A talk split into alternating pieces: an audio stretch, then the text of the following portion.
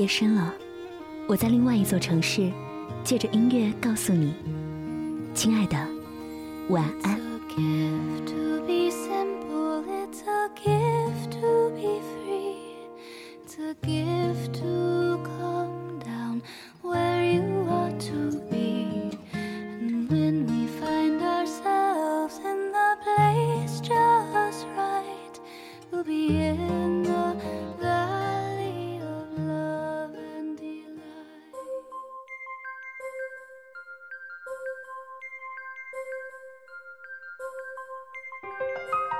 有一个笑话是这么讲的：有一个人挂号去看本城著名的老中医，说自己这儿不舒服，那儿不舒服。都诊断完、开完药方之后，这个人假装不正经地说：“哎，对了，大夫，我有一个朋友，他好像得了下半身的隐疾，症状是这样这样的，要不，嗯，您给看看大概是什么毛病？”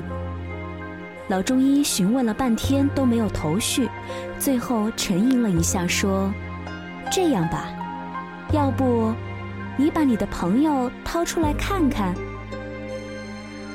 我有一个朋友，似乎在某个关键的时刻呢，这句话总是能够成为万能的挡箭牌句子。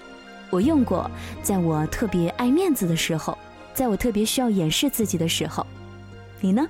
是不是曾经也用过这句话呢？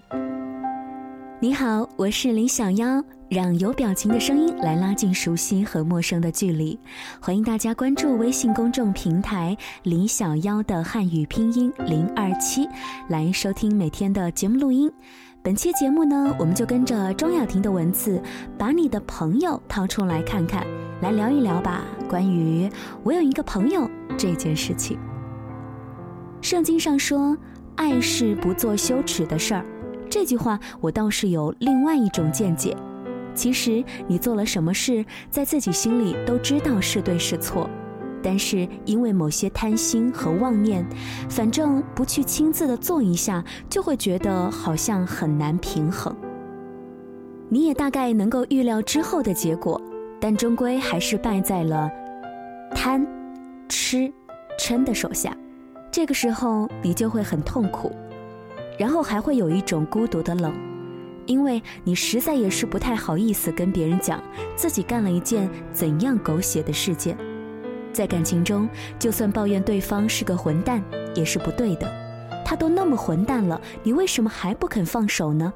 所以归纳一下吧，你不好意思跟人家说的事情，其实心里已经知道自己做错了。心中有块垒不说出来是会憋死人的。那么我有一个朋友，就是万能的无敌金句，把自己身上发生的事情假托是朋友遇见的八卦来讲出来。好处是，如果不当成自己的私事，那么比较容易讲得出口，就算是被人嘲笑鄙视，可能也不会觉得太丢脸吧。此外，自己的密友看问题总是会有倾向性。如果是不相干的旁人，也许你会听到一些不留情面的议论，心中突然恍然，或者是豁然。当然了，很多的故事真的是发生在其他朋友身上的，不是我们爱传八卦，主要是那些故事真的是太狗血了。你以为都是编出来的，其实它真的有发生，比电视剧、小说里面的情景还要狗血。那是你的朋友，或者你朋友的朋友，他们的人生比戏剧还要刺激，还要虚假。你简直不相信这些事情真的已经发生在了正常人身上。但，生活真的远远低于艺术，高低底线都随时有人突破。所以，人性是非常让人着迷的事情。它有时崇高的近乎缥缈，有时从自私出发。却能够下探到近乎卑劣。但当这些事情随时发生在我们的身边，你除了喊一句毫无意义的“我再也不相信爱情了”之外，还能怎么办呢？事情基本上是真实的，但我不能告诉你发生在谁的身上。也许是我的朋友，也许是我朋友的朋友，甚至可能是我自己的故事。对我来说，这是一个样本统计。原来生活是这么的目不暇接，但也是有关无穷可能性的真实展示。你知道我有多么讨厌“无穷可能性”这五个字吗？尤其是爱情，没有什么是标准的范本，每个人都在寻找属于自己、适合自己的方式。有一句话：“甲之蜜糖，乙之砒霜。”这句话从来就没有说错。当你遇见了某个问题，我会告诉你，我有一个朋友，也曾经遇到过这种问题，他是怎么来解决的？那么你就可以看看这个故事的逻辑，从而推导出一个结局，并且可以在心里面问自己：我是否能够接受这样的结局呢？如果不能，我又该如何的不重蹈这位朋友的覆辙呢？这样想来的话，朋友其实是我们的一面镜子，有空的时候照一照吧。爱也好，恨也好，都是因为我们太过于相似。没错啦，拿出一点时间照照镜子，也拿出一点时间，在每晚的这个时候来跟你说一句晚安。谢谢你的收听，也欢迎你关注李小妖的微信公众平台“李小妖的汉语拼音零二七”，大家可以来跟我留言啊。同时呢，在我们的微信公众号上面回复“亲爱的晚安”，你也可以收听到往期的节目。我是李小妖，在武汉跟你来说一句晚安喽。晚安，武汉。晚安，亲爱的你。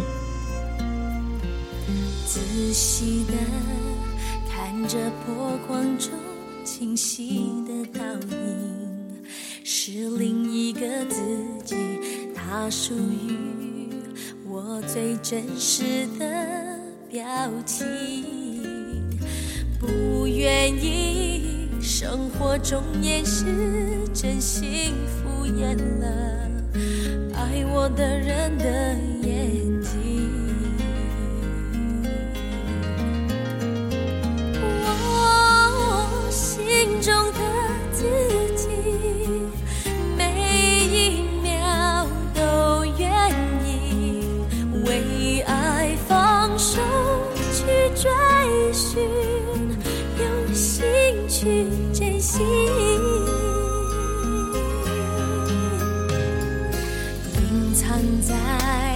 心中每一个真实的心情，现在释放出去。